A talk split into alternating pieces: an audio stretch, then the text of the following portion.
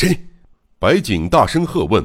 对方马上出乎意外的以温顺的语气应声回答：“是我呀，刚才有个可怕的闪光物吧，我怕出事儿，跑过来看看。”靠近一看，原来是保护栗子的一位刑警。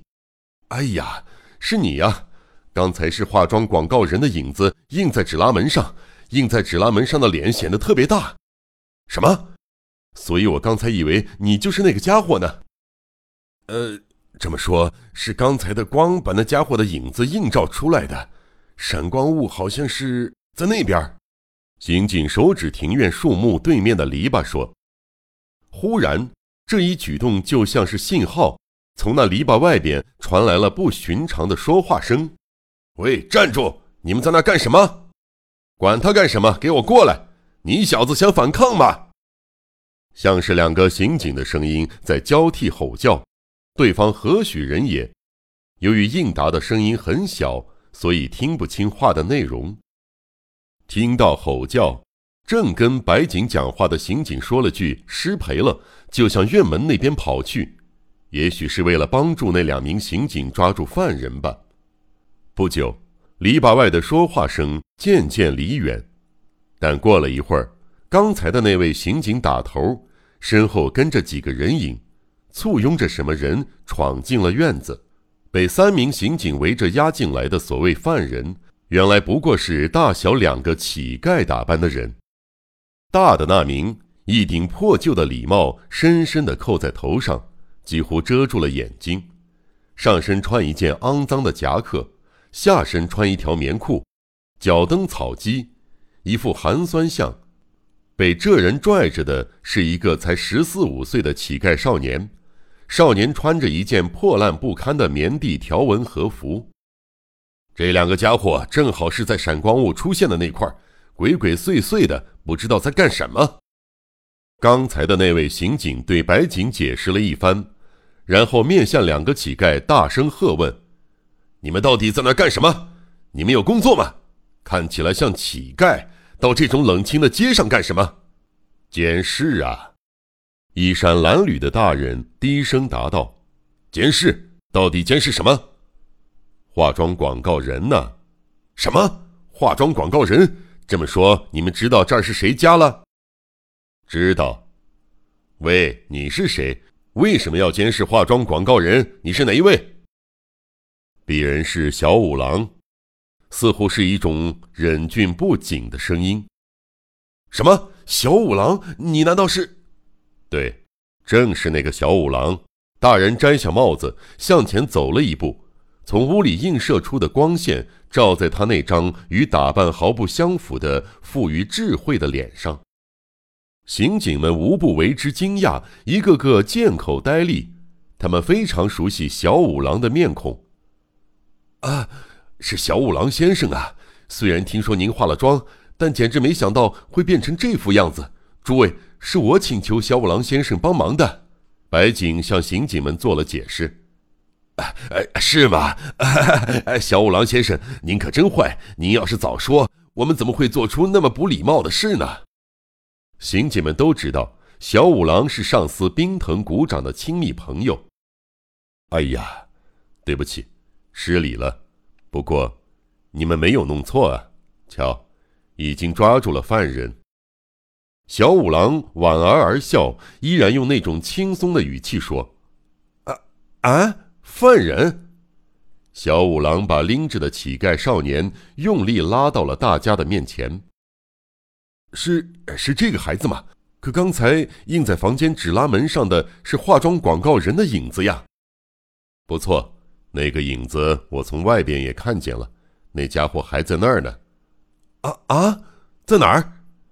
对小五郎的意外之词，刑警们一下子紧张了起来。在那边的树丛中，小五郎手指着对面的庭院树丛说：“是化妆广告人藏在那儿吗？”刑警小声问。“对，我去把他带过来。这孩子你们先看管一下，别叫他跑了。”小五郎满不在乎的一边说话，一边把乞丐少年交给一名刑警。然后毫无顾忌地走进庭院的树丛中。黑暗中，不知什么东西发出了沙沙的响声。过了一会儿，小五郎手拿着一个奇形怪状的东西，回到了原先的廊檐边。是这么个玩意儿啊！哈哈哈哈哈！原来影子的真面目就是这个呀！一块长约五寸的细窄木板的一端，粘着用厚纸剪成的化妆广告人的脸；木板的另一头绑着金属丝，金属丝前面是垂着一根涂着银白色粉末的带子。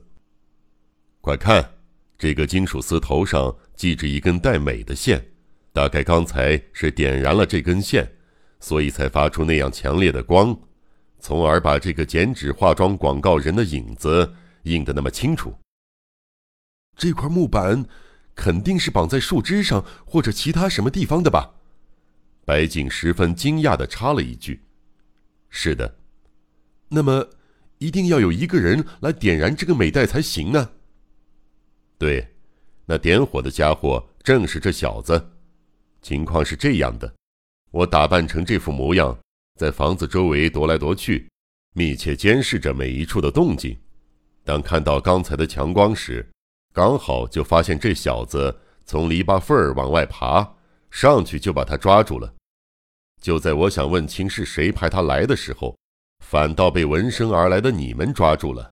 啊，原来是这样！哈哈哈哈哎呀，经您这么一说，事情的经过完全明白了。那么，小五郎先生对这小子的审讯就拜托给您了。刑警为了表示歉意，想给名侦探一点面子。好，我来问问看。喂，小家伙，过来，撒谎对你可没好处。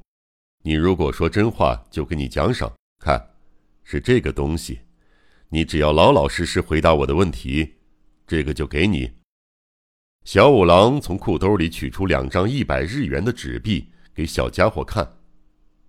是谁派你来点火的？是，是化妆广告人叔叔呀。小家伙出乎意料坦率的应声回答：“是哪儿的化妆广告人？你认识他吗？”“呃，不认识，是在马路上遇见的，就是在这对面拐弯的地方碰见的。”“是真的吗？”你是第一次碰见那个化妆广告人吗？要是撒谎，就把你带到警察署去。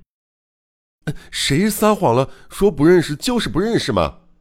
小家伙用反抗的眼神瞪着小五郎喊道：“好了好了，那么他是不是告诉你这个院子里有这个装置，所以让你悄悄溜进来点火的？”呃啊，他是开个小玩笑，不是坏事儿。我也这么认为，所以根本没想到会被带到警察署去。真是个天不怕地不怕的小子。他给你钱了吧？不给钱谁干这种事儿呀？小家伙说着，从腰带中间抽出一张一百日元的纸币给小五郎看。尽管刑警也这个那个的问了很多，但始终也没有问出更多的东西。好吧。刚才讲好的这个给你，马上就放你回去。可你要在这儿先等一会儿。小五郎将两张一百日元的票子递给了小家伙，然后把刑警们叫到离小家伙稍远一点的地方，悄悄的不知商量了些什么。